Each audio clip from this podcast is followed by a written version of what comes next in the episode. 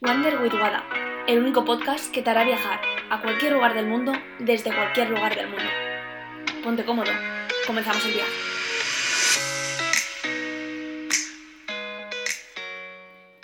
Muy buenas y bienvenidos un miércoles más a Wander with Wada. Hoy quiero hablar del qué dirán.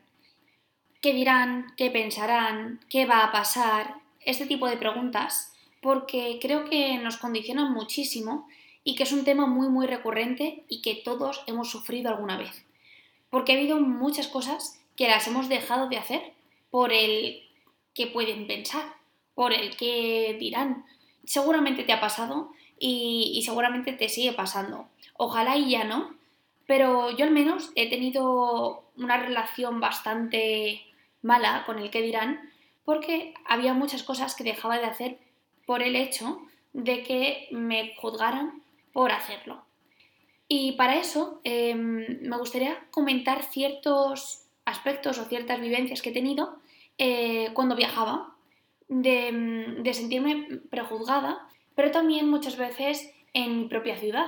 Cuando salimos fuera, como la gente no nos conoce, muchas veces pues nos desmelenamos más porque, bueno, total, no me van a volver a ver en la vida. Que también te pueden volver a ver en la vida, pero bueno, eso es otro tema. Pero muchas veces, y lo siento también cuando, cuando hablo con, con personas de, del pueblo, están mucho más condicionadas por lo que la gente puede pensar, porque al final es un pueblo pequeño, la gente se conoce entre sí y a la gente le gusta mucho hablar. Pero bueno, yo para eso pienso que si hablan de mí, es que su vida es muy aburrida y tienen que hablar de algo pues, más interesante. Pero bueno, eso mm, es más hablar de la crítica y, y ya hace tiempo que, mm, que intento no hacer no dejar de hacer cosas por el que dirán. Porque al final, pues es tu felicidad y eso depende, vamos, creo que es muchísimo más importante que lo que pueda opinar el resto. Entre las cosas que yo he aprendido eh, mientras viajaba, que antes no se me ocurriría jamás hacer sola, bueno, para empezar, viajar sola. Viajar sola, eh, al principio pensaba, bueno, ¿y qué dirán? ¿Qué van a pensar cuando esté sola? Eh, y me vean haciendo, yo que sé, a un avión sola, van a pensar que estoy abandonada, que no tengo amigos, yo qué sé, esas cosas que, se piensan, ¿no? Cuando, cuando vas a hacer algo sola te, buscas como tú las imaginaciones del resto. Pero la gente, ya te digo que normalmente está muy ocupada con su propia película, pero hay otras cosas que parece que no podemos hacer si no lo hacemos de manera conjunta o con amigos. Por ejemplo, ir a comer a un restaurante sola. Para mí esto era impensable. Tú me preguntas hace seis años si se me ocurriría ir a un restaurante sola, van a pensar que no tengo amigos o que no tengo a nadie con quien comer. Pues a ver, la necesidad al final te hace cambiar y esa mentalidad sobre todo. Y en este tiempo, si no hubiera comido sola en un restaurante, eh, pues creo que hubiera muerto de desinanición porque obviamente pues tendría que comer y hay sitios a los que quiero ir y ya no por nada, pero al principio cuando viajaba era como, vale, voy a intentar comprar algo y comérmelo en un sitio donde no me vea nadie porque me da vergüenza que me vean comer sola. Pero después pienso, creo que no estoy haciendo nada malo. Pues no pasa nada porque voy a un restaurante. Eh, yo lo veía como que era un acto social, irte a tomar algo a un bar. Esto a mí me producía muchísimo rechazo porque decía, vamos a ver, voy a ir a este sitio o quiero ir mucho a este sitio que me lo han recomendado, que estoy en X lugar y quiero eh, probar esto, que es muy típico. Y tenía que ir sola, obviamente, porque no conocía a nadie. ¿Por qué voy a dejar de hacer cosas? Porque por lo que pueda pensar la gente del bar, que me da exactamente igual, sinceramente, lo que piensen de mí. Pues yo por aquel entonces, o hace tiempo, no lo hacía. Y ahora es como, bueno, me apetece hacer esto, ¿por qué no lo voy a hacer? ¿Le hago daño a alguien? Eh, estoy aquí tranquilamente mm, disfrutando de algo que normalmente se hace con más gente, pero lo quiero hacer sola, ¿por qué no?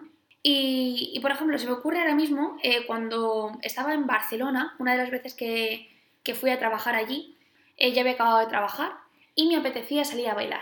Es verdad que en, que en Barcelona sí que tengo amigos, pero ese día ellos tenían un plan muy diferente. A mí el plan que me apetecía era irme a bailar salsa y bachata. Y dije, pues me voy. Ya hay a la discoteca, y al final la gente se te acerca, ¿no? Y, habla contigo y tal, pero luego también es muy gracioso la cara que ponen, ¿no? De, pero estás sola. Eh, ¿Qué haces aquí sola? y yo, bueno, pues estoy bailando sola, no pasa nada. Y no sé, creo que muchas veces nos sentimos juzgados también por la reacción de, de las personas. Yo actualmente estoy en Málaga y, bueno, me estoy quedando en casa de un amigo mío de, Polonia, que es italiano, y, bueno, tenemos muy buena relación, somos amigos desde hace muchísimo tiempo. Si yo pensase en el qué dirán, o, o lo que la gente piensa de mí cuando me conoce, porque hemos salido algunos días con amigos suyos, etcétera, pues se piensan que tenemos algo y realmente es mi amigo y siempre ha sido mi amigo. No sé, el simple hecho de decir que estoy en su casa viviendo con él unos días, ya la gente asume y, piensa que, pues eso, que tenemos algo. Y es muy triste que piensen de esa manera porque el qué dirán casi nunca se corresponde con la realidad. Ahora, ya hoy por hoy me da bastante igual que piensen lo que hago o dejo de hacer.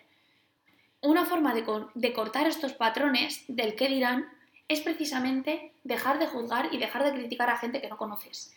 Porque cada uno tiene su vida, cada uno tiene su película, cada uno tiene sus vivencias, lo que haya pasado por ese mm, periodo de tiempo y no somos nadie para juzgar lo que está haciendo esa persona. Si a ti no te incumbe y si a ti mm, te da igual lo que hagan, pues ¿qué más da? Que hagan lo que quieran. Y para que esto suceda, tenemos que poner todos de nuestra parte. Porque lo fácil es juzgar, criticar, mm, hablar de la vida de las personas como si la conociéramos y realmente no sabemos absolutamente nada, es muy fácil hablar sin saber. Y aquí es cuando viene un poco pues la responsabilidad social de cuando hay un grupo de personas que critican a una tercera persona, ahí es cuando tú tienes la elección de entrar al gotarro y criticar a esa persona o abstenerte de opinar sobre algo que no sabe. Cuando una persona critica a otra es por su propia inseguridad. Somos espejos andantes y lo que vemos en otras personas son inseguridades nuestras.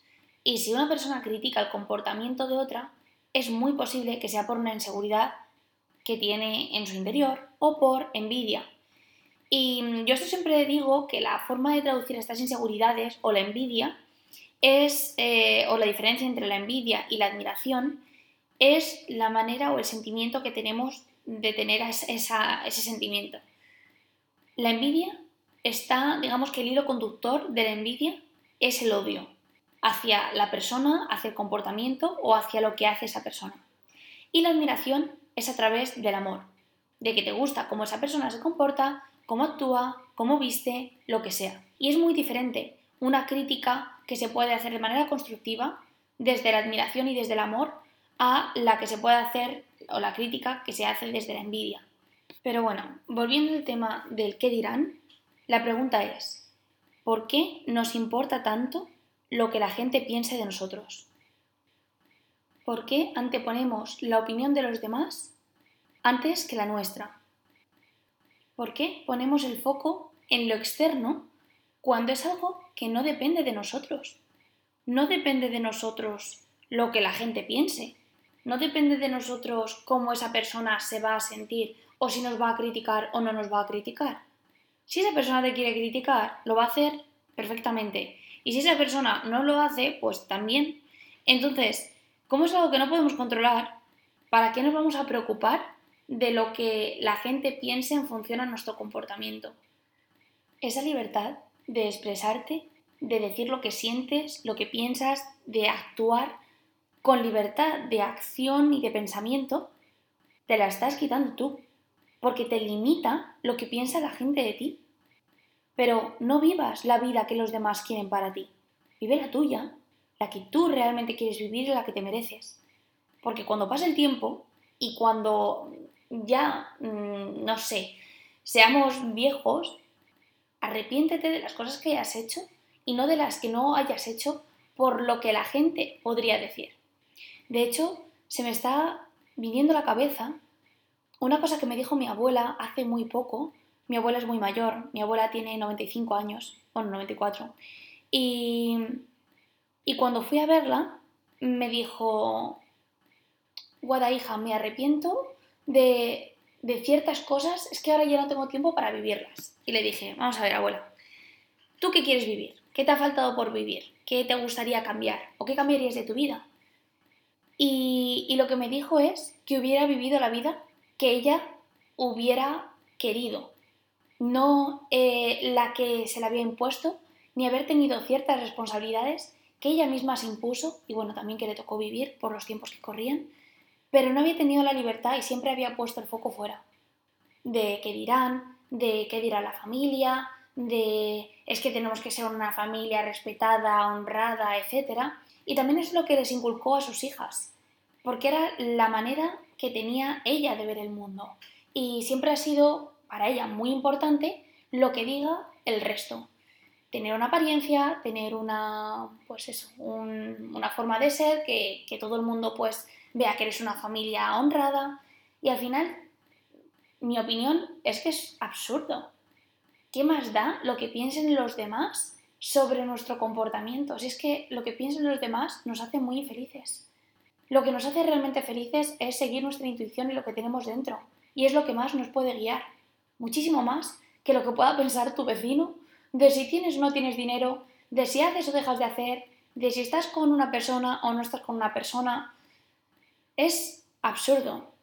Y para combatir el que dirán, yo siempre pienso que el cambio comienza en uno mismo y tenemos que modificar ciertos comportamientos para que esto deje de suceder.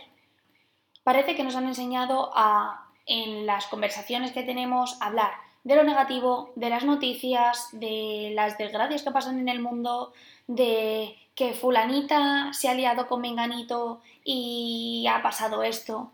Pero esas conversaciones, o de lo que hablamos, se pueden modificar por otros temas de conversación a mi parecer, mucho más interesantes que hablar de la vida de los demás. Y creo que está muy instaurado esto de, pues criticar y hablar del resto.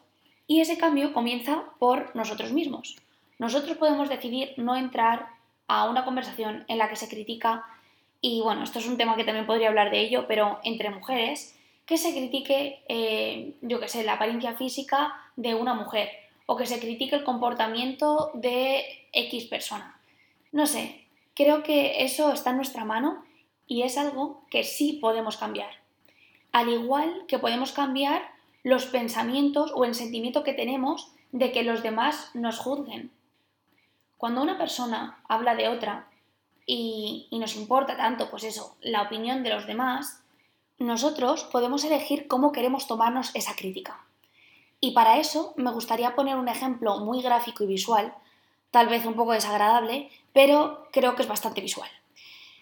Imagina que una persona que te quiere te da un regalo, una caja, un lacito envuelto y te lo da. Y cuando lo abres, ves que es un pastel de chocolate. Y no tienes hambre en ese momento. Tú puedes decir, puedes dar las gracias por ese regalo que te ha hecho y decir, no muchas gracias, en este momento no me apetece, o me lo tomo más tarde. O incluso puedes decir que sí, que sí te apetece y te lo ¿Lo aceptas como regalo? Imagina que una persona que no te quiere te da un regalo con la misma caja. Y tú abres esa caja y dentro de la caja hay un... bueno, hay una mierda.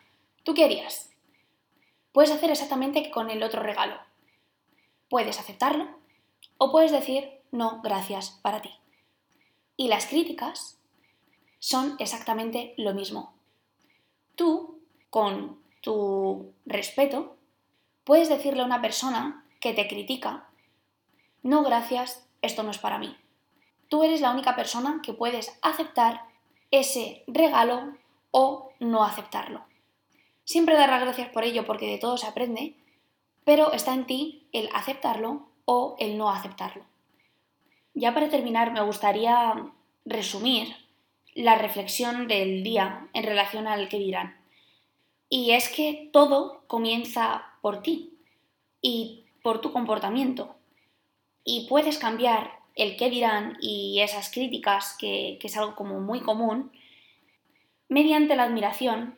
Cuando hablas de una persona, no hacerlo desde la crítica o desde la envidia, sino desde la admiración y con amor. No contribuir en charlas críticas eh, destructivas y que no son constructivas y que se rigen por un no sé, por un sentimiento de odio y de pesimismo. Y, por último, no aceptar comportamientos que no te benefician. Tú puedes aceptar qué críticas quieres considerar, qué críticas te aportan y qué críticas no quieres aceptar. Ese poder de decisión y de actuación depende de ti. Así que piensa cómo quieres actuar. La próxima vez que estés en un entorno de críticas, etc., piensa cómo quieres actuar. ¿Qué regalos quieres aceptar y cuáles no quieres aceptar? Porque no forman parte de ti. Que las personas hablen mal de ti o te critiquen no depende de ti. Pero cómo te lo tomes sí depende de ti. Y es tu obligación como persona o tu deber saber decidir qué cosas quieres aceptar y cuáles no estás dispuesto.